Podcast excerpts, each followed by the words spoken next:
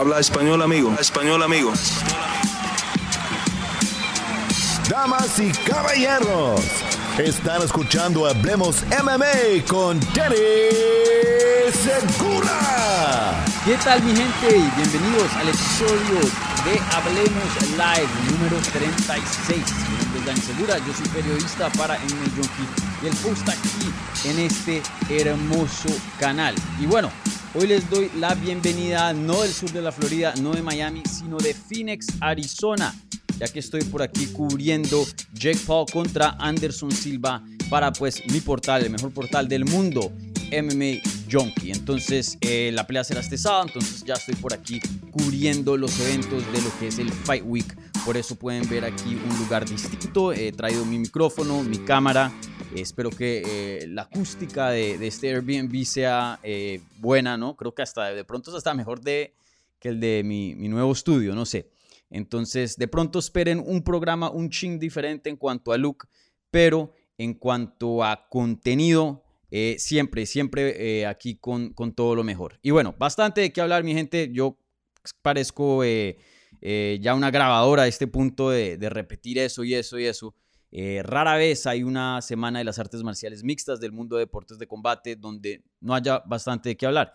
Y bueno, esta semana pues eh, venimos de UFC 280, uno de los pay-per-views más grandes del 2022 y todavía siguen saliendo noticias de ese pay-per-view. Igualmente tenemos un Fight Night con eh, Allen contra Cater este fin de semana. Tenemos Jake Paul contra Anderson Silva. Tenemos una cartelera de Bellator también. Y, bueno, por ahí también hay otras noticias que han salido desde la última vez que nos vimos en vivo en un episodio de Hablemos Live. Entonces, como siempre, gente, bastante de qué hablar.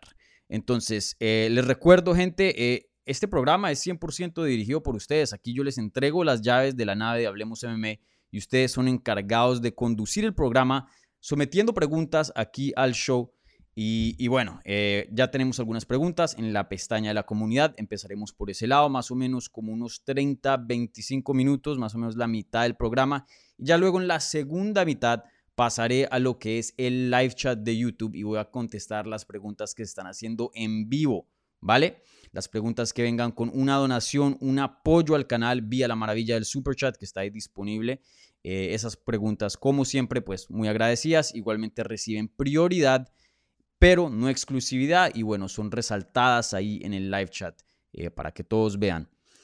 Y, bueno, eh, un cambio de hora también. Hoy día son las cuatro y media hora este, hora de Miami, una y media hora de Phoenix. Creo que en España, en Europa todavía eh, no es tan tarde. De pronto tendremos aquí nuestros amigos españoles en vivo, ya que usualmente este programa ya está hecho a horas de, de, la madrugada en el lado de ellos, como hacemos a las 8 de, de, perdón, a las, sí, a las 8 cuando lo hacemos eh, por eh, las horas de Miami en, la noche. Entonces, bueno, gente, eh, sin más espera, hablemos MMA. Entonces, empezamos con, ah, bueno, como siempre, un like y suscríbanse al canal si son nuevos. La primera pregunta viene de Jorge, de Jorge Aparicio. Y dice, eh, buenas Dani, un saludo desde España. ¿Qué crees que sigue para Charles Oliveira? Porque no veo que no veo qué sigue para él después de esa derrota tan aplastante que sufrió. Bueno, Jorge, muy buena pregunta y, gracias aquí por eh, la pregunta. Y sí, yo estaba pensando en eso. Sin duda se sintió una derrota fea. Eh, se sintió una derrota grande. No fue como algunas derrotas que uno dice, a pesar de que este perdió, todavía sigue ganando, esto, lo otro, no. Se sintió que, que sí le bajó un poco de nivel a Charles Oliveira, no solo en, como lo vemos hoy día, eh, los fans, los medios, eh, pero obviamente pues perdió la oportunidad de ganar su cinturón de vuelta, ya que lo había perdido en la báscula en su última pelea contra Justin Gagey. Y, y creo que em, la pelea no fue tan competitiva para darnos algo de esperanza, para darnos algo en qué aferrarnos y decir, uy, una revancha podría ser súper bien. Aquí vimos un lugar donde Charles Oliveira, estaba teniendo éxito y vemos un camino donde en una revancha, si él cambia ciertas cosas, si él trata la pelea un poco diferente, pueda que el resultado sea diferente. Este no fue el caso. Ahora, no fue el peor caso del mundo. No creo, no estoy de acuerdo con esta parte de tu pregunta que fue tan aplastante. No creo que fue así eh, tan terrible la derrota, pero sin duda no fue una, buena derrota, ¿no? Eh, por decir, para compararlo en esa misma cartelera, vimos a Sean O'Malley pelear contra Peter Yan. Muchos están debatiendo qué ganó. ¿En una revancha?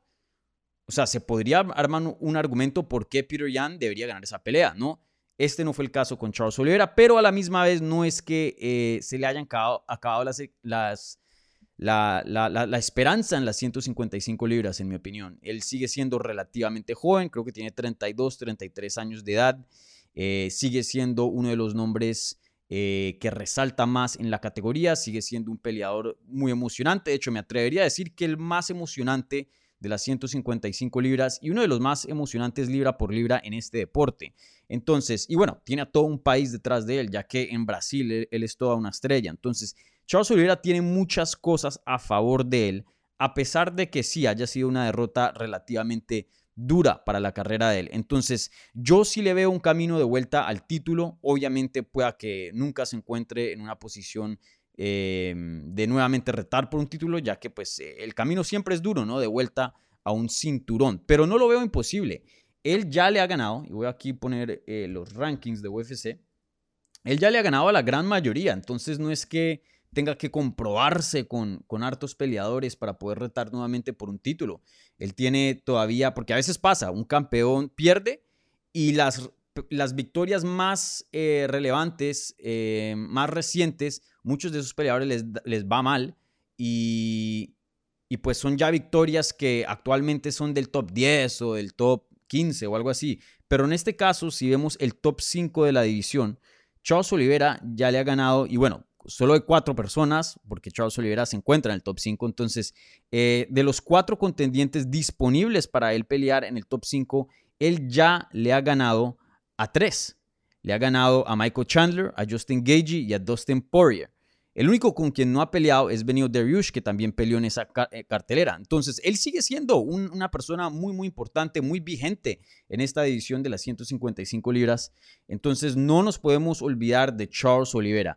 Yo pienso que le va a tomar una pelea, sino de pronto dos, dependiendo con quién pelee y también cómo gane y también cómo se den las circunstancias en las 155 libras para él nuevamente retar por un título. Entonces, él no está tan lejos, él no está tan lejos.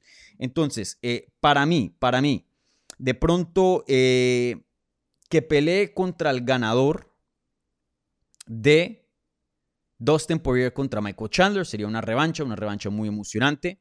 Eh, creo que el ganador de ahí sería muy digno para pelear por un título. Eh, obviamente también dependiendo de lo que pasa con Benio Dariush, porque ustedes ya saben cómo yo me siento respecto a Benio Dariush. Eh, también una pelea con Benio Dariush sería interesante. Creo que esa es una opción, aunque hoy día yo creo que Benio Dariush ya merita una pelea de título, pero sabemos que Volkanovski de 145 libras, el campeón de esa división, probablemente todo apunta, ya, ya prácticamente se pactó que esa pelea se va a dar con Islam Makashev. Entonces, probablemente ha venido Dariush, a menos que lo pongan como reemplazo para esa pelea, así como hicieron contra, con Volkanovski para UFC 280. Em, probablemente ha venido Dariush va a tener que pelear una vez más y Charles Oliveira, pues eh, sería una pelea sin duda muy, muy emocionante. Y si le gana Charles Oliveira, brother, ¿qué más, qué más puedes pedir de Benio Dariush? ¿Cierto? Eh, ¿Qué más, eh, qué otras opciones hay ahí? De pronto si encajan cuando Conor McGregor regrese, para que sea una opción, pero no creo que los tiempos alineen. Charles Oliveira contra McGregor sería muy emocionante. Y, bueno, por ahí hay varios nombres. Creo que una pelea con Gamrot o Surak, eh, eh, Arman Surakian. Yo sé que, eh, Sarukian, perdón. Yo sé que Gamrot acabó de perder, pero esos dos tienen estilos muy similares al de Islam Makashev. Entonces, si lo llegas a poner en una pelea con alguno de esos dos y Charles Oliveira llega a ganar, pues esa es una gran prueba para ver, para ver si él muestra mejoría o no, eh, para resolver ese estilo de, peleadores, esos luchadores bien, bien fuertes. Entonces, obviamente tienen un, chin de diferencias, pero creo que caben más o menos en el mismo estilo. Eh, entonces, de pronto esa pelea no tiene mucho sentido en cuanto a rankings, pero en cuanto a comprobar, en cuanto a darnos esperanza de que él pueda derrotar a Islam Makashev, sin duda una victoria sobre cualquiera de esos dos lo pondría eh, en una muy buena posición eh, en cuanto a, la perspectiva ¿no? Eh, de, los fans y el público. Entonces, lo que hay es, lo que hay es opciones. Ahí veremos qué, le sigue a Charles Oliveira. A mí me encantaría verlo, más allá de un oponente, verlo competir en UFC 283, que es la cartelera en Gio. Porque a él, brother, a él le, tocó pelear contra Justin Gagey en, Arizona, que pues es el, la ciudad de, Justin Gagey, ¿no? el estado de Justin Gagey le tocó pelear contra Islam Makashev en Abu Dhabi, pues que sabemos que no es de ahí, pero prácticamente el territorio de, Islam Makashev, em, o lo más cercano al territorio de él, ¿no? Y, así sucesivamente, a él le ha tocado pelear fuera de, casa, ¿no? Eh, contra, contra oponentes que por lo general han tenido el público eh, a favor. Entonces me gustaría verlo pelear en casa. UFC 283 en Río de Janeiro, creo que eh, sería excelente de, ver eso, más allá de, un oponente. Bueno, ahora pasamos a mm, otra pregunta. Esta pregunta viene de Víctor Sánchez Castro y una pregunta muy interesante. Yo puse esto como el primer, el primer topic eh, en el encabezado aquí del programa. Y algo muy interesante que surgió de UFC 280. Y Víctor Sánchez Castro dice, ¿piensas que Sean O'Malley merece el ranking de número uno después de lo que le ganó a Jan? Después de que le ganó a Jan, perdón. Cuando Hamza Shimaev le ganó a Gilbert Burns, no creo que suplantó como el número dos. Eh, déjenme me cercioro de eso. Eh,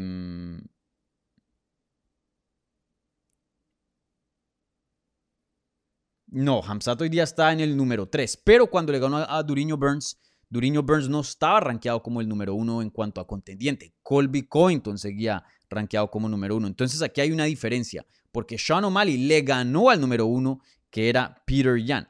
Pero bueno, la noticia y, los que eh, no están ahí siguiéndome en las redes, ni Hablemos MMA, que publiqué justo esa noticia, eh, creo que fue reportada primero por Aaron Bronstetter de TSN.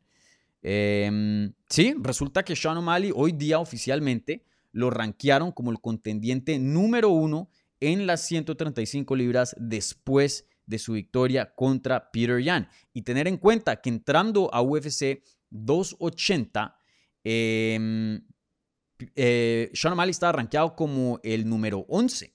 Entonces, literalmente se saltó 10 puestos, eh, que eso si no estoy mal, tendría que ver la historia de los rankings de UFC. Em, no, no, no, no, me la sé así toda de memoria, pero así por encimita, tiene que ser el salto más grande de posición dentro de los rankings que ha habido en la historia desde que se inició los rankings de UFC, los oficiales.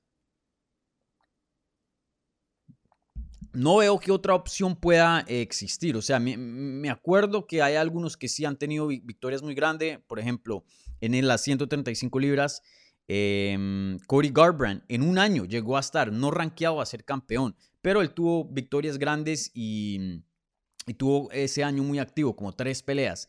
Eh, Sean O'Malley literalmente solo ha, tenido una y, y, con eso bastó saltarse 10 puestos. Y lo más interesante es que está por encima de, bueno, Peter Yan, eso tiene sentido porque le ganó, pero Peter Yan sigue siendo como el segundo, el número dos, hoy día empatado con Murad Davalashvili.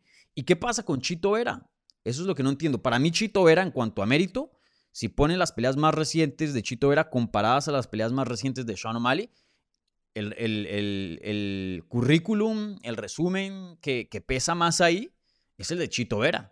Eh, por eso él tiene mucho más mérito a una pelea de título en cuanto a lo deportivo.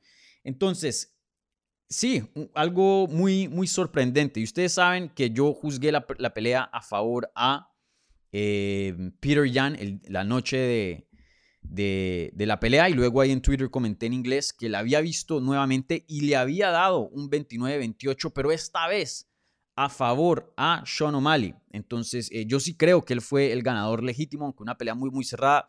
Estaría bien si eh, ya no hubiera ganado. Los dos hicieron lo suficiente en ese combate para merecer una victoria, esa es la verdad. Eh, pero lo que sí no estoy de acuerdo, estoy de acuerdo que le hayan dado la, decisión, pero en lo que no estoy de acuerdo es que se salte eh, tantos puestos, porque vuelvo y lo digo, hay peleadores como Merab Davalashvili, como Chito Vera, como Corey Sanhagen, que han hecho más en la categoría y que hoy día deberían estar rankeados por encima de él. Ahora, estos rankings supuestamente son independientes. Recuerden, UFC no tiene control a eso. Eh, los rankings como funcionan es un panel de gente que trabaja en los medios, periodistas, que votan em, y, ellos mismos hacen los rankings y UFC publica eso. Pero UFC no está encargado de hacer los rankings. Ahora, se ha criticado mucho los rankings porque usualmente pasan este tipo de cosas, usualmente no son 100% certeros en, cuanto a quién sí es el número uno y la organización de los rankings. Y mucho también que se ha criticado es que no se conocen estas personas que votan.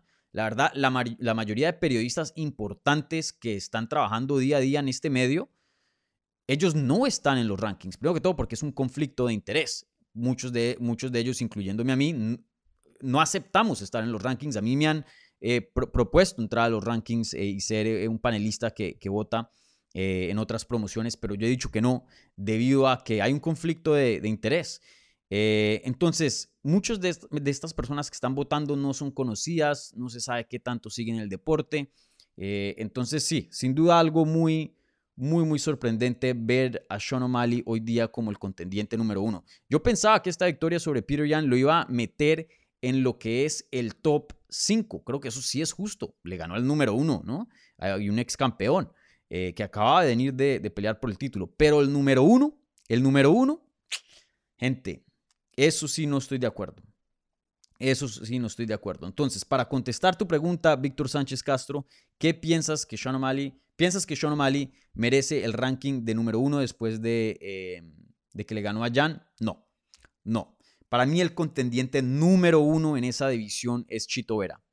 Él es el que tiene más mérito hoy día, eh, de todos, de todos, todos, todos, todos, y por bastante. Entonces, eh, creo que eso es muy claro y muy, muy difícil de debatir. Pero así funciona. Eh, creo que esto más o menos nos da a entender un poco que Sean O'Malley probablemente va a ser el siguiente retador al, título en las 135 libras. Eh, a veces ponen el contendiente 2, 3, 4 a pelear por el título. Ha pasado eso, se saltan el número 1. Sean O'Malley parece, parece que no quiera una pelea de título por lo que más o menos dijo en la rueda de prensa, o por ahora, ¿no?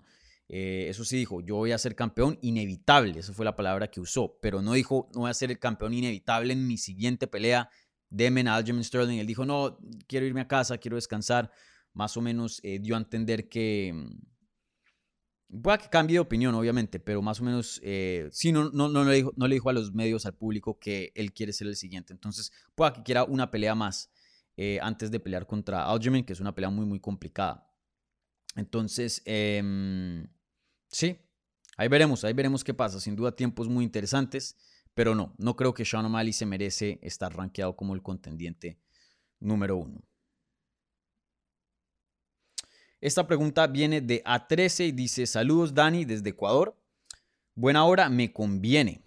¿Por qué crees que ya no finalizó a O'Malley, no quiso o no pudo eh, él sabía que una decisión iba a ser dura, ya que, perdón, dura y ya venía así de perder con Sterling. ¿Será que se confió demasiado? No, él intentó finalizar o mal y, lo tambaleó y, lo puso groggy, ¿no? Creo que en el tercer, no, en el segundo asalto.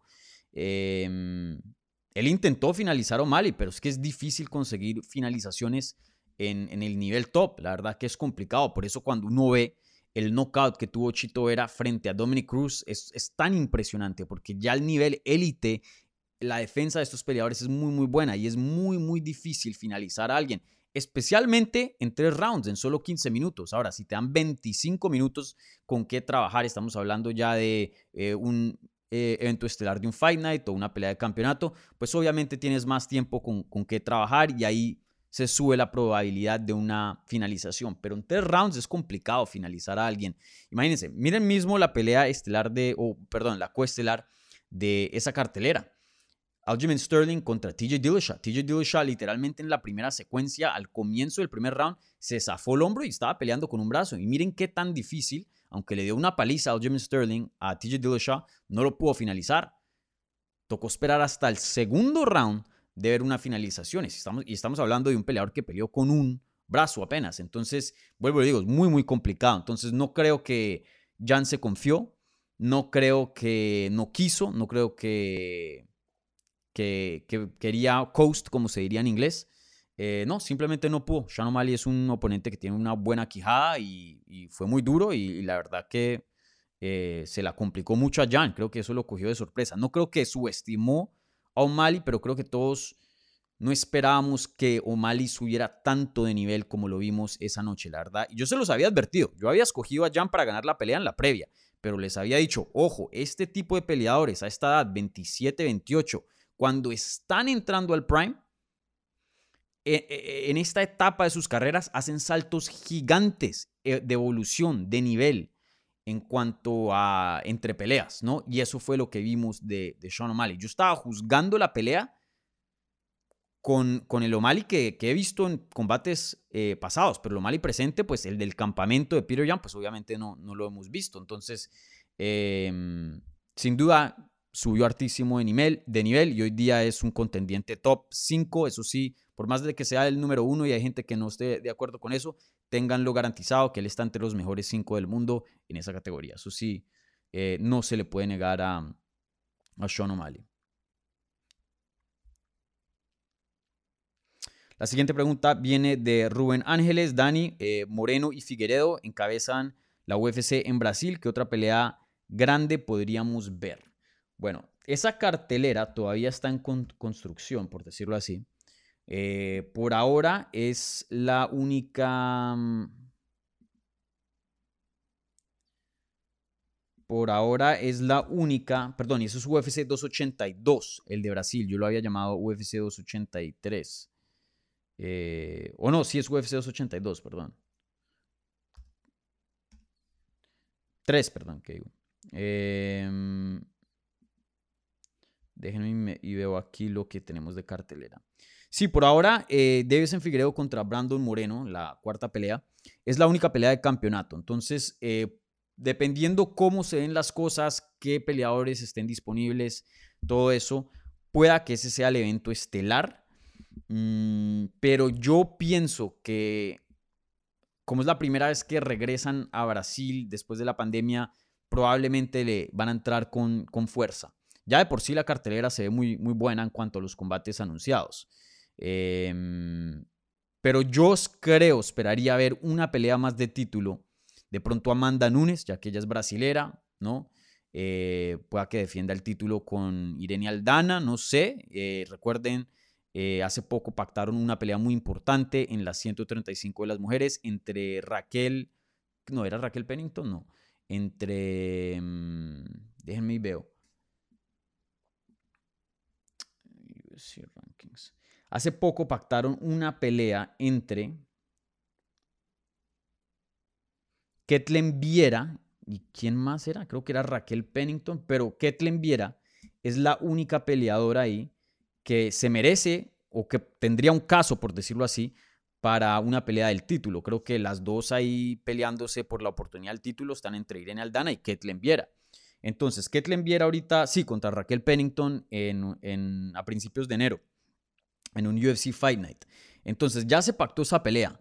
Obviamente UFC no ha anunciado nada, pero es casi obvio que si se pacta esa pelea, significa, ¿no? O alguien puede deducir que se le abren las puertas, se le abre el camino a Irene Aldana para una pelea de campeonato. Entonces pueda que veamos México contra Brasil, peleas de campeonato en UFC 283, creo que eso tendría mucho sentido.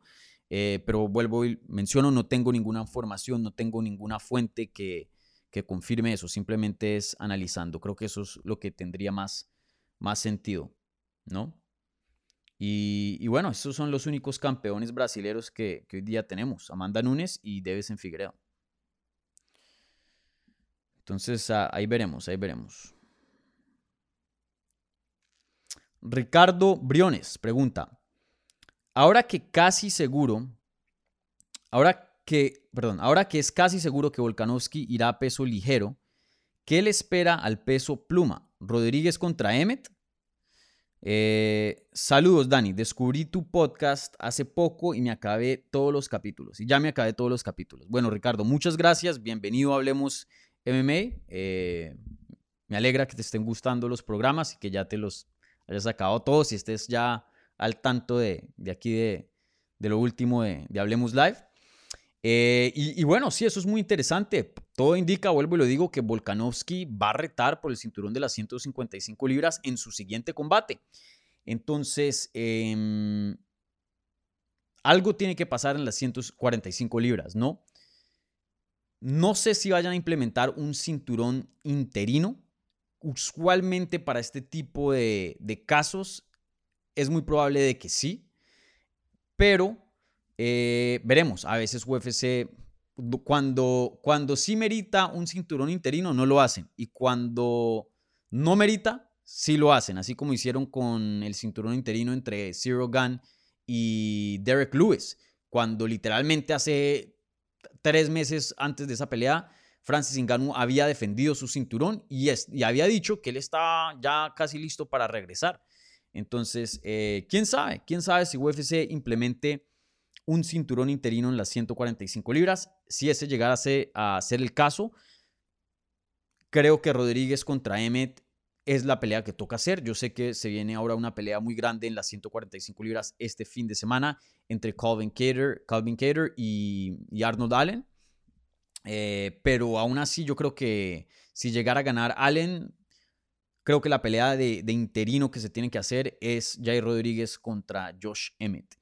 Y, en lo personal, sí me gustaría verlo. Creo que esto es un caso donde sí merita implementar un cinturón interino. Eh, si es que la pelea contra Makachev y Volkanovski se llegase a dar para UFC 284 en Perth, en Australia, que pues esa ya sería la casa ahí de, de, Volkanovski y vimos que Habib y Makachev eh, justo después de la pelea le habían dicho a Volkanovski, hey, estamos dispuestos a ir a tu casa y pelearte en, tu país. Entonces, em, no hay nada pactado, pero pueda que esa sea una fecha, un evento eh, probablemente el, más probable eh, para tener esa pelea. Entonces ahí veremos. Entonces estamos hablando de febrero.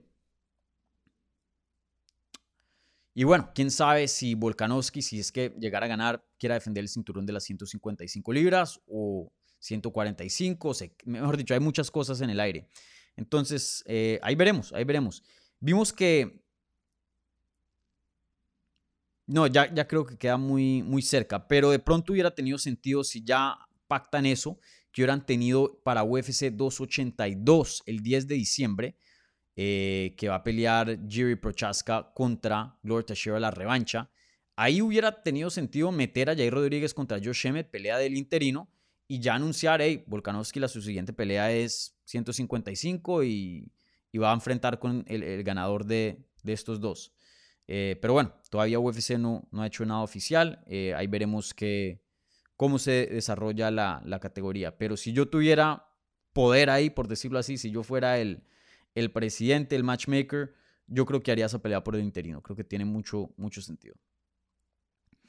17 NM dice, buf, esta hora para los de este lado del charco es perfecta. A seguir así, saludos desde España. Sí, a mí me gusta mucho esta hora. Em, pero por cuestiones del trabajo, pues no, no puedo em, aferrarme, no puedo fichar esta hora consistentemente porque a veces trabajo, a veces no, a veces tengo el día off, entonces eh, es mejor, me queda mejor por las noches. Entonces por ahora seguiremos en, la hora que estamos acostumbrados, simplemente esta vez porque estoy en Phoenix, eh, aquí se hace una, una excepción. Porque de aquí salgo para los workouts que se van a hacer, se van a transmitir en vivo si los quieren ver, donde Anderson Silva y Jake Paul van a estar entrenando y igualmente nos, nos van a dar supuestamente entrevistas a, los medios. Igualmente ahí está Uriah Hall, Chris Avila, que es el compañero de Nate Díaz. Eh, quién sabe si Nate Díaz se aparezca o no. Síganos ahí en MMA Junkie y me pueden seguir a mí también en arroba Segura TV y ahí les estaremos compartiendo videos y cosas de lo que esté pasando. Eh, pero sí, esta hora creo que es muy buena porque todas las zonas horarias están despiertas, o por lo menos las Américas y, España, que es aquí el, el público de, de Hablemos MMA. ¿Cuánto tiempo vamos? Ya media hora. Contesto un par más de, la pestaña de la comunidad y ya ahorita pasamos a lo que es el live chat. Álvaro Ortega dice, saludos Dani, de entre Alexa Grasso e Irene Aldana, ¿a quién ves con más probabilidades de ser la primera campeona mexicana? Eh, creo que las dos están muy parejas. Las dos están muy parejas. Las dos se encuentran en posiciones muy similares en los rankings. Las dos han hecho lo suficiente para meritar una pelea de título. Eh, y a la misma vez, la campeona de sus respectivas divisiones es muy, muy dominante y estamos hablando de dos talentos históricos, Amanda Nunes y Valentina Shevchenko. Entonces, eh, casi que muy similar, la verdad es muy difícil escoger entre estas dos quién es la que tenga más probabilidad, ya que eh, tienen un estilo muy similar, están más o menos al mismo nivel y tienen una tarea muy, pero muy complicada en sus respectivas divisiones. Mm, mem, pero si tuviera que escoger a alguien, está complicada, está complicada la verdad. Mm, la verdad, no, es que no quiera contestar, sino literal veo un empate entre estas dos. Em, yo diría que la que probablemente va, va a recibir el chance de pelear por el título, primero, va a ser Irene Aldana, vuelvo y lo digo, Ketlen Viera, que es la otra que estaba compitiendo con ella por la pelea de, campeonato. Eh, ya está fichada una pelea con Raquel Pennington. Eh, entonces Irene casi que no tiene competencia, fuera de que se haga una super pelea entre Valentina Shevchenko y Amanda Nunes y ella suba a 135. Eh, pero creo que Irene tiene un camino muy, muy directo a la pelea de, campeonato. Alexa Grasso no tanto, Manon Fiorot ganó, también Manon Fiorot pues em, merita una pelea de título, entonces ahí tiene competencia. Igualmente, ustedes mismos escucharon a Alexa diciendo que, eh, que sí, que ella está dispuesta a pelear por el cinturón ya, pero si fuera, si ella tuviera una lección, eh, ella quisiera pelear una vez más, evento estelar, 25 minutos para prepararse más para Valentina. Entonces yo creo que Irene pelea primero por un campeonato antes de, Alexa Grasso, creo que eso es probable. Em, y sí, y, creo que las dos tienen, tienen tareas muy complicadas al frente de, de ellas, pero las dos creo, en mi opinión, son las contendientes em, o los retos, por decirlo así, más interesantes a las campeonas en sus respectivas divisiones. Y ya he mencionado por qué eh, varias veces eh, en previas y, en otros eh, shows que he hecho, por qué me siento así, ¿no? no voy a hablar nuevamente de eso. Pero sí, yo diría que un empate, diría que un empate. Perdón Álvaro si si no escogí ahí, pero es que muy, muy reñido lo veo entre ellas dos. Oigan, y algo que quiero decir al, respecto de esa pregunta. Eh, México tiene una buena probabilidad para en el 2023 tener una, mejor, una, una mujer como campeona dentro de UFC. Yo sé que o sea, las probabilidades para que Irene le quite el cinturón a Núñez y para que Alexa Grasso le quite el cinturón a Valentina Shevchenko, pues no, no son tan parejas, por decirlo así. Obviamente, eh, si se pactan esos combates, las dos campeonas tienen que entrar a la pelea como favoritas. Eh, pero, brother, estamos hablando de dos peleadoras que sí tienen un chance real, pienso yo.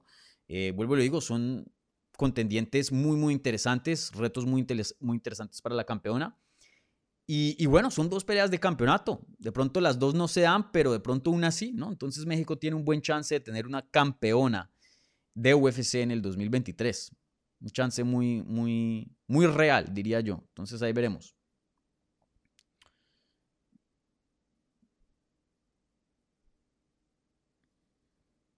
Bueno, la siguiente pregunta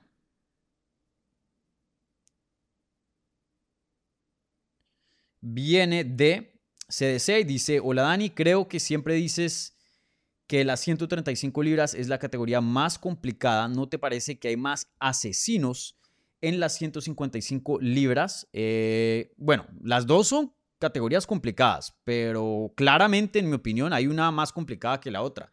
Y eso es el peso gallo, las 135 libras. Eh, y, la, la mejor manera de comparar eso o poner eso a prueba es simplemente ver a los rankings. Coger cualquier contendiente del top 5 y compararlo contra el campeón. ¿Cierto?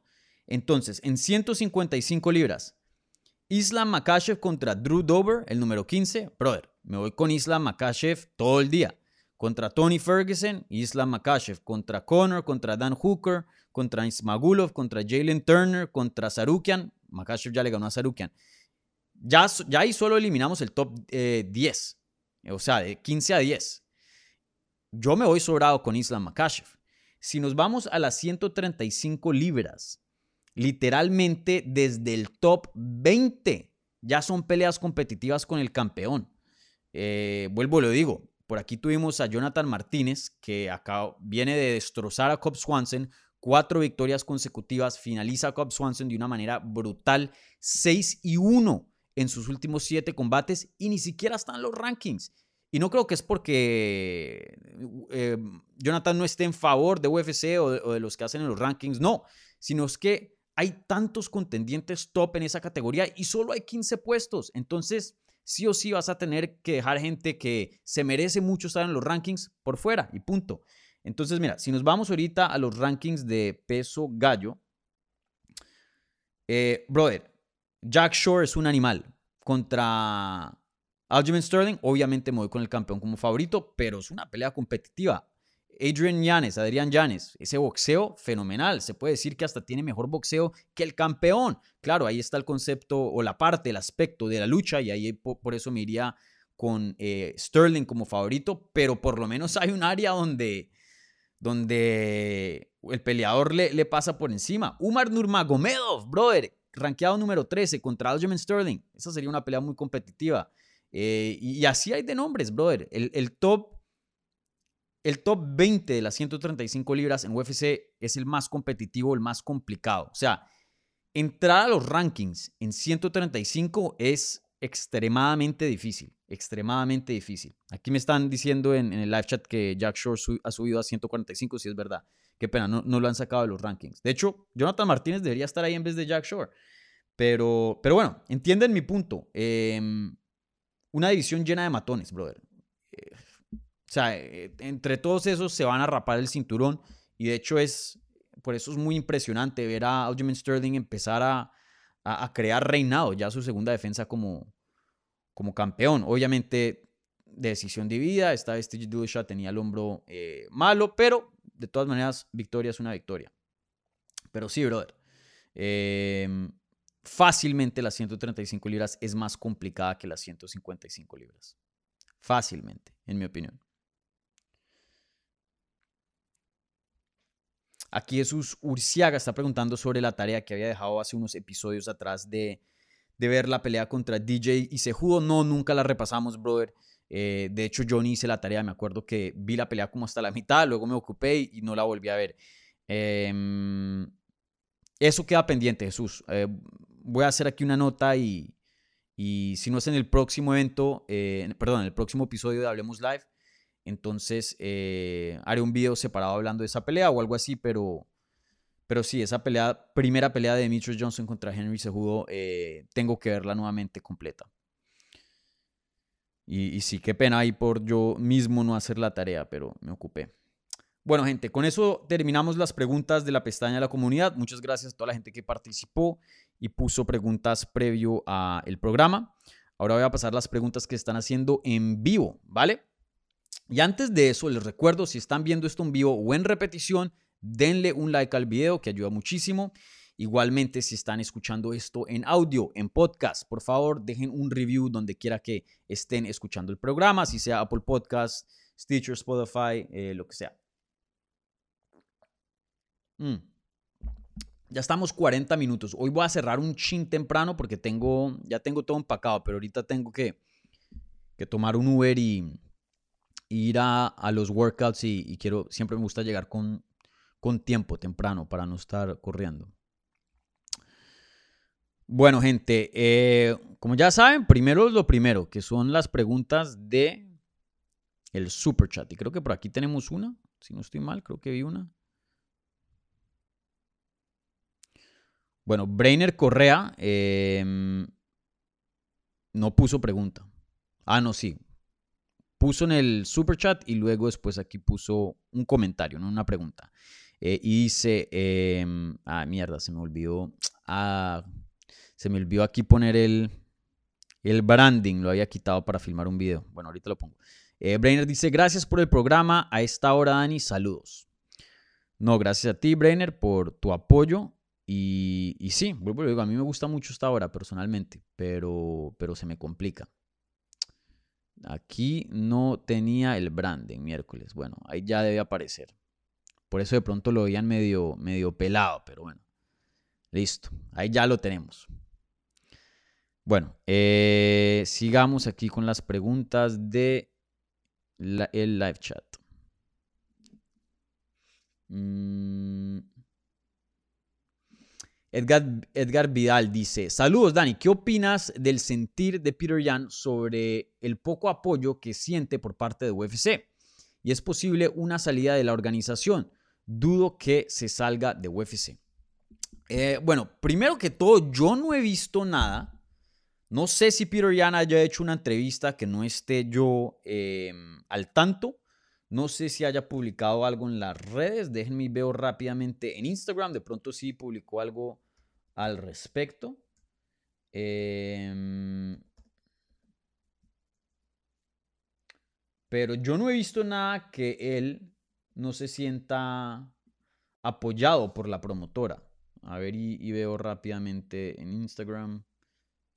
No, lo último que puso es Family Time una foto con su, con su hijo y su esposa.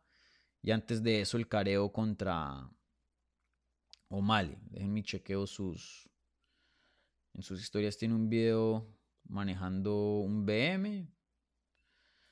No sé, no sé de dónde salió eso.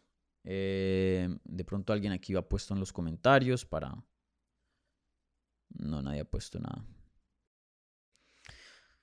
Bueno, eh, brother, eh, no sé de dónde salieron esos comentarios, entonces no puedo decir si son verdaderos o no, pero suponiendo por la pregunta que sean certeros, que él haya dado una entrevista y haya hecho eh, ese tipo de declaraciones, no estoy de acuerdo, no estoy de acuerdo. Él ya se ha encontrado en dos peleas de título.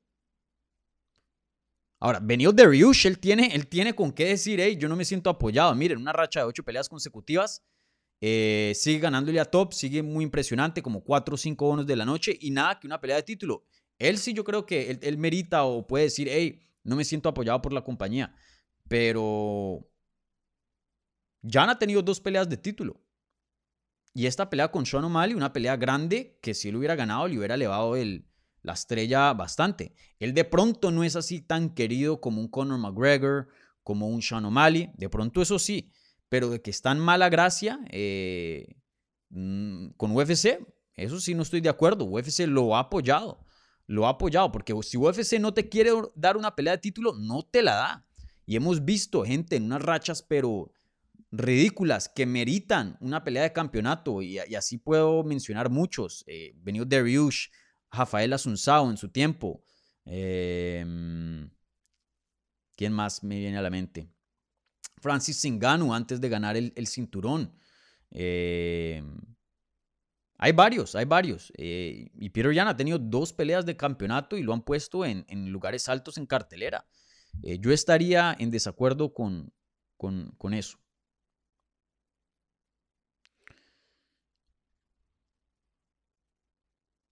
Bueno, ya aquí Gustavo Enrique Núñez Morán, Norán, eh, Morán preguntando sobre Sean O'Malley, ya hablamos de eso. Eh, Gustavo Enrique Núñez Morán dice, a hoy, ¿cuál es la probabilidad de añadir a John Jones contra Stipe en la cartelera del 10 de diciembre? Una fecha tope para que se confirme. Eh, o ya nos queda esperar el año que viene. Eh, brother, yo, yo se los había dicho y se los he dicho y se los he venido diciendo por varios programas.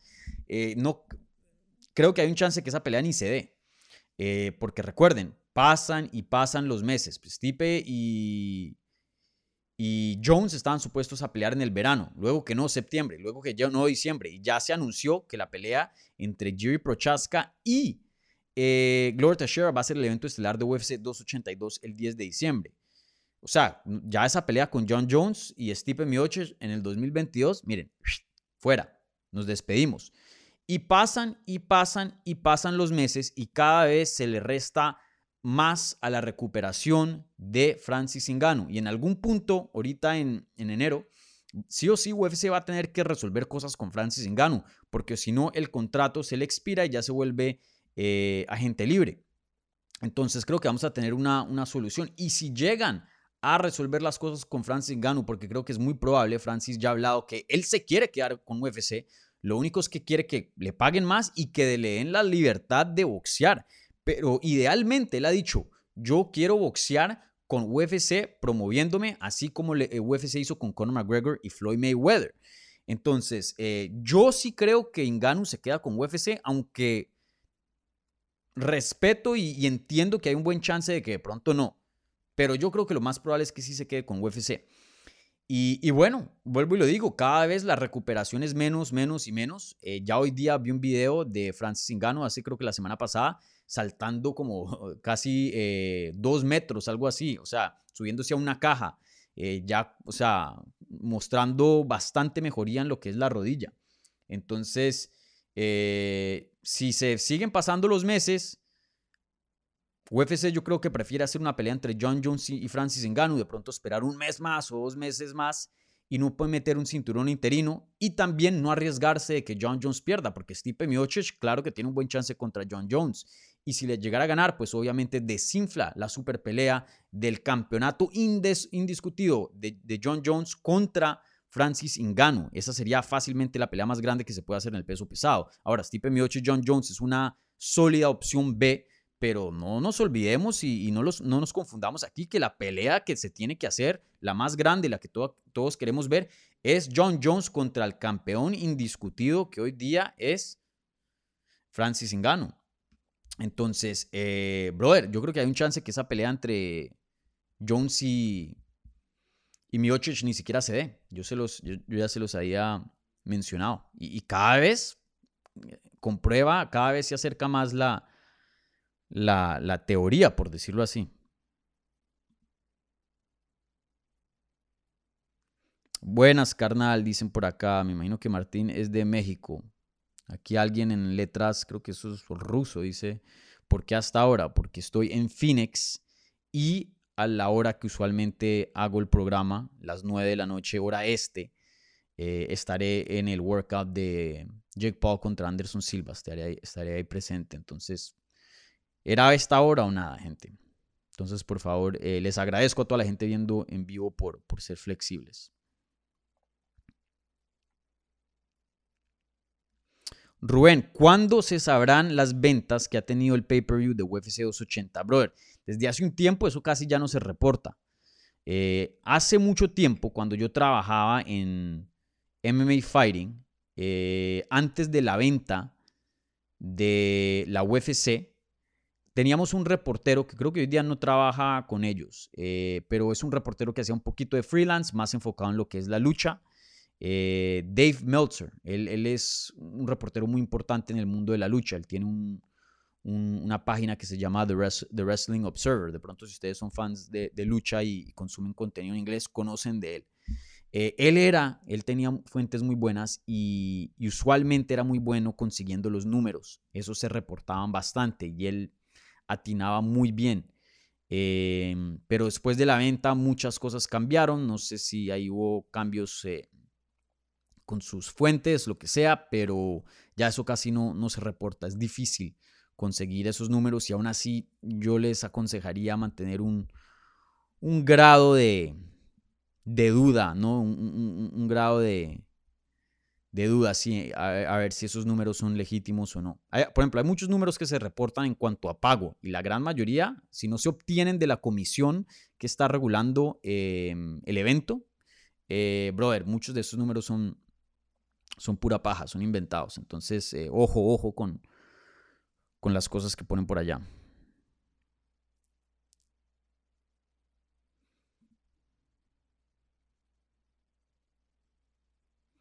17 NM. Aquí en España son las 22.35. Ahora mismo, momento perfecto para el programa.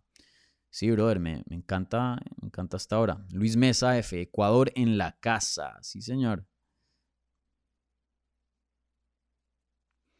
Taquero Man 91, ¿crees que Fabian Edwards va a pelear por el título de Bellator? Fabian Edwards pelea en Bellator ahora, este evento que se viene en Italia, contra Charlie Ward, que es un gran amigo de Conor McGregor. Eh, entrenaban juntos, no sé si hoy día siguen entrenando juntos, pero es parte del gimnasio de, de SBG. De hecho, fue peleador de UFC por un poquito. Eh, Fabian Edwards, para los que no saben, es el hermano de Leon Edwards, el campeón hoy día de las 170 libras de UFC, que pues... Eh, son hermanos y, Fabian pelean en Bellator. Brother, que el hermano sea campeón de UFC, eso le tiene que abrir muchas puertas. Yo creo que si gana contra Charlie Ward, déjenme y veo eh, cómo es la racha de Fabian Edwards. Porque creo que hace, no hace mucho perdió. Em, creo que a él le puede venir una pelea de títulos, sí señor. Fabian Edwards tiene un récord de 10 y 2. Sí, la última pelea le había ganado a Lyoto Machida. Gran victoria, eh, knockout en el primer asalto. Antes de eso había peleado contra, perdido, perdón, contra Costello Stemmings y Austin Vanderford. Entonces eh, apenas viene de una victoria después de, esa racha, después de esas em, dos derrotas consecutivas. Em, ¿Quién hoy día está en las 185 así que le pueda saltar? Sí, no sé, yo creo que si gana es probable que le den una pelea de título. Y el campeón hoy día siendo. Siendo. Em, ¿Cómo se llama este man? Me está yendo el nombre. Siendo. Em, Johnny Evelyn, que entrena en American Top Team ahí en el sur de la Florida. Sí, ahí veremos. ¿Cuánto tiempo vamos? 51 minutos. Mm. Taquero Man 91, ¿qué opinaste de la foto con Bolsonaro y Aldo y Pitbull? Bueno, y habían muchos más. Eh, habían un pocotón de, de, peleadores, de leyendas brasileras eh, tomándose fotos con Bolsonaro. Eh, no sé mucho de la política de Brasil, pero entiendo que Bolsonaro es muy similar a lo que Donald Trump es para los Estados Unidos. un un presidente de derecha. Em, no, no, sé mucho de la política de él, pero pues sé que es una figura muy controversial. Hay muchas cosas con las que no, estoy de acuerdo. Yo sé que él no, no ha apoyado mucho la, protección de las Amazonas y ha dejado mucho, em, ¿no? Ya, ya destruir lo que es las Amazonas para así sea em, cultivos o, mm, petróleo, lo que sea. y bueno, para mí el cambio climático es algo muy real. Yo lo vivo porque pues vivo en Miami y Miami se inunda cada rato, así sea con una lluviecita boa y, bueno, ahí veremos cómo es el futuro de, esa ciudad que tanto amo. Eh, y bueno, cosas así pues obviamente no estoy de acuerdo. Yo sé que él ha tenido también otras controversias. Pero el otro, el, Lula, que fue presidente, si no estoy mal, no, no lo habían mandado a la cárcel. Eh, la izquierda en Brasil ha tenido una gran historia de corrupción eh, y ha hecho desastres en el país eh, con algunas compañías del gobierno que firman contratos ridículos, se roban un pocotón de plata y, no hacen nada. Eso también pasa en Colombia. Y, no, y no quiero aquí hacer algo político de que la derecha es una mierda o lo que sea, no. Eh, también pasa en la izquierda, por ejemplo. Vimos, vimos cómo la izquierda ha destruido Brasil, pero también hemos visto cómo la derecha ha destruido y ha hecho lo que quiera con Colombia. Eh, está, lo que está pasando en Colombia es muy similar a lo que está pasando en Brasil, pero opuestos. Brasil ha sido un país que ha tenido un liderazgo de izquierda por mucho tiempo y ha habido mucha corrupción y mucha mierda y, la gente se cansa, entonces la gente va al extremo, entonces viene un candidato como una persona como Bolsonaro que literalmente es lo opuesto, entonces la gente creo que asocia esto es malo, entonces si me voy con lo opuesto significa bueno. No sé, o sea, vuelvo y lo digo, no, no, no, no es que sepa si sea un experto de la política de Brasil, pero lo mismo está pasando en Colombia. La derecha ha sido por cuarenta y pico de años ha, ha mandado a Colombia y, Colombia pues no está en las mejores situaciones y, vino Petro que es muy, muy de izquierda, entonces la gente salió corriendo para ese lado y hoy día pues es nuestro presidente. Yo no estoy de acuerdo con muchas cosas de Petro, que es de, de izquierda. Em, ¿Qué opino de la foto? Pues, y bueno, en cuanto a la pregunta en sí, esto pasa cada rato. Esto tiene un término en, en, inglés que se llama sports washing. Eh, pero a la misma vez creo que también ese término no 100% califica. Creo que sports washing califica más como figuras a figuras que hacen cosas ya ilegales, ya eh, cosas muy malas y se aferran a deportistas, se toman fotos con gente famosa, no solo deportistas, para, para más o menos normalizar su existencia, por decirlo así.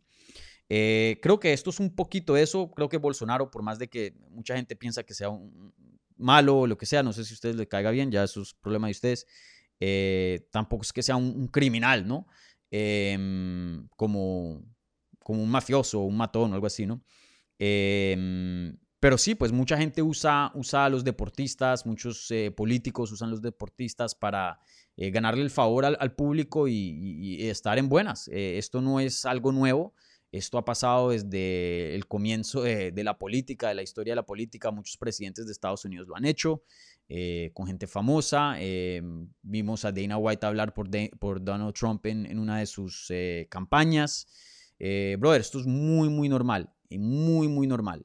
Si quieres tener el público al favor, pues te metes en lo que es la cultura. Y la cultura incluye, em, ¿no? actores de cine cantantes, músicos, deportistas, etcétera. Y, bueno, Bolsonaro ha, recibido mucho apoyo de, peleadores de, Brasil. Eso sí he visto las redes inundadas con peleadores de, Brasil apoyando a Bolsonaro.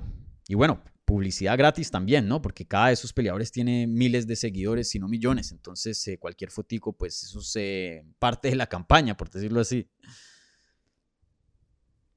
Bueno, gente, ya, ya vamos 57 minutos. Entonces voy a contestar, es, creo que hay una del super chat y con eso cierro. Ah, bueno, no. Jesús Urciaga diciendo, saludos, Dani. Pasa la chévere en Phoenix. Gracias, eh, Jesús. Eh, sí, Phoenix, primera vez en Phoenix y me está gustando bastante. Me está gustando bastante. pues obviamente voy a estar muy ocupado con lo que es el Fight Week, pero me voy a quedar unos días de más. Me tomé unos días off después del evento y voy a explorar un poco más la ciudad. Pero lo poco que he visto, Phoenix es muy, muy bacano. Se los recomiendo. Se los recomiendo. Bueno, aquí viene eh, la última pregunta. O94 dice: eh, Hola Dani, saludos desde Inglaterra. En tu opinión, ¿quién ganará entre Calvin Cater y Arnold Allen? Bueno, eh, voy a procurar, estoy ocupado por acá, pero voy a procurar hacerles una previa para el evento de UFC. Igualmente voy a intentar tener una previa para la pelea de Anderson Silva contra Jake Paul, ya que pues estoy por acá eh, en el canal. Entonces estén ahí atentos a, ese contenido. Y en cuanto a, mm, a contra Allen, pues vuelvo y les digo, si hago la previa, pues entraré más en detalle en este combate y les daré un, un análisis más eh, detallado, pero así por encima para contestar la pregunta. Eh, una pelea muy complicada. tendría que ver un poco más de, ellos. Eh, hoy día, así creo que nos encontramos. Calvin Cater sin duda está mucho más comprobado que Arnold Allen. Eh, a nivel élite, Calvin Cater es muy, muy, muy bueno y sin duda es un top 5. Ahora, Arnold Allen, muchas personas han estado molestas eh, los fans de Arnold Allen porque dicen que él no ha recibido el crédito que se merece, porque él está en una racha ridícula, muy, muy buena, o sea, eh, fenomenal, y no, eh, no hablan mucho de él en cuanto a contendiente al título. La mayoría, pues, la, conversación se centra más en Jair Rodríguez y, y Josh Emmett. Y hasta de pronto hay un caso para decir que Arnold Allen tiene un, mejor mérito que, que, Rodríguez. Aunque Rodríguez tiene un mérito bueno, eh, pero creo que eh, eh, el estilo de él y ser un, hombre grande en la división, pues eso también le ayuda y eso es parte del deporte, brother. no podemos decir que, es injusto lo que sea. Pues Jair nos da unas peleas fenomenales y, eso pues tiene que ser recompensado, así sea con oportunidades o lo que sea, porque el público te quiere ver y punto. Arnold Allen tiene un récord de 18 y 1 y nunca ha perdido en UFC. Y ha estado en UFC desde el 2015 tiene una, dos, tres, cuatro, cinco, seis, siete, ocho, nueve victorias, nueve peleas dentro de UFC. Todas las ha ganado. y nombres muy, muy buenos. Joatsin Mesa, Makwan Armirkani es bueno, Mats Burnell que pelean Bellator es muy bueno, Jordan Rinaldi es bueno, Gilbert eh, Meléndez era campeón de Strikeforce, llegó a pelear por título de UFC, Nick Lentz muy bueno, Sadiq Yusuf excelente, y bueno, Dan Hooker muy bueno, pero pues también bajó a 145 para esa pelea y sabemos que se veía muy, muy frágil y literalmente fue una, una decisión desastrosa para él. Eh, bueno, todos esos son nombres muy buenos, eh, pero Gilbert pues está retirado, Nick Lentz, si no estoy mal también, Sadiq Yusuf la está rompiendo, entonces esa victoria sí se ha mantenido, si algo se, se, ve mejor hoy día que antes. Em, creo que, que a Allen le falta comprobarse un poco y esta pelea va a ser eso. Si le ganas a Calvin Cater, sin duda eres uno de los mejores del mundo, eres un top 5. Él sin duda es un top 10, pero eres élite eres el top 5, estás entre los mejores 3, 4 del mundo en tu categoría, esto es lo que esta pelea va a hacer. Entonces, em, yo todavía no sé con qué predicción me voy. Por ahora creo que es una pelea muy reñida y me voy un chin a favor a Kelvin Cater porque vuelvo y lo digo, es más conocido, o sea, es el producto más comprobado. Arnold Allen es comprobado a cierto nivel, pero top 5 todavía no tenemos... Eh, sí, no tenemos certeza de que él, sea lo que mucha gente piensa que, es. Muy similar a lo de Islam Makashev peleando contra Oliveira. Yo me fui con Oliveira también mucho de esos porque es, el producto seguro. Sabemos que Oliveira sí es un, uno de los mejores del mundo. Makashev parece ser, pero no había eh, todavía ganado a, ese tipo de nivel. Entonces, em, vuelvo y lo digo, por más de que no sea comprobado, Arnold Allen pueda que sí le gane a Calvin Cater. Eso lo veremos. Creo que una pelea muy, muy reñida. Hoy día me voy como. Me voy como un 55-58% a favor a Cater, un 45-42 a Allen. Eh, creo que Cater es mejor en el boxeo, tiene un boxeo muy, muy lindo, un movimiento excelente. Em, creo que si llega a defender los derribes de Allen y mantenerse a distancia y, no dejar que, los pichen contra la jaula, Em, creo que Kelvin Cater se puede llevar una decisión muy, muy competitiva. Eh, eso es lo que yo veo por ahora, pero déjenme y lo estudio más y les doy un, pronóstico, pueda que cambie em, más detallado para esa pelea en, la previa que haré para, para ese evento. Pero sí, una pelea muy, muy buena, muy, muy importante para las 145 libras. Eh, ahí veremos qué pasa. Ahí veremos qué pasa.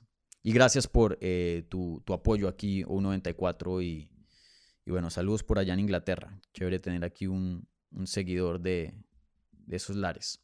Bueno, gente, ya me pasé la hora, ya me tengo que ir, voy a cerrar programa.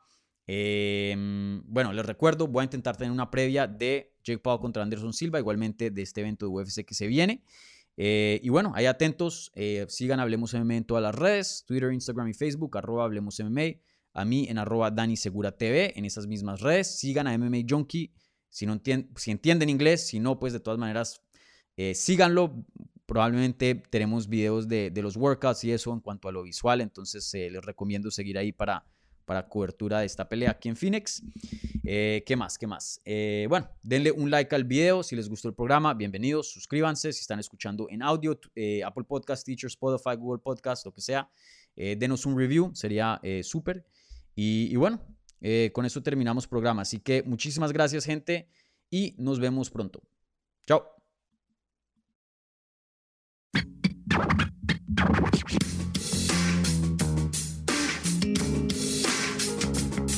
Gracias por escuchar Hablemos MMA. Si les gustó el show, los invitamos a que se suscriban en su plataforma favorita de podcast para recibir episodios semanales. También déjanos tu review o cualquier comentario. Pueden seguir Hablemos MMA en Twitter, Instagram y Facebook en arroba Hablemos MMA. Y me pueden seguir a mí en arroba Dani Segura TV. Hablamos la próxima semana.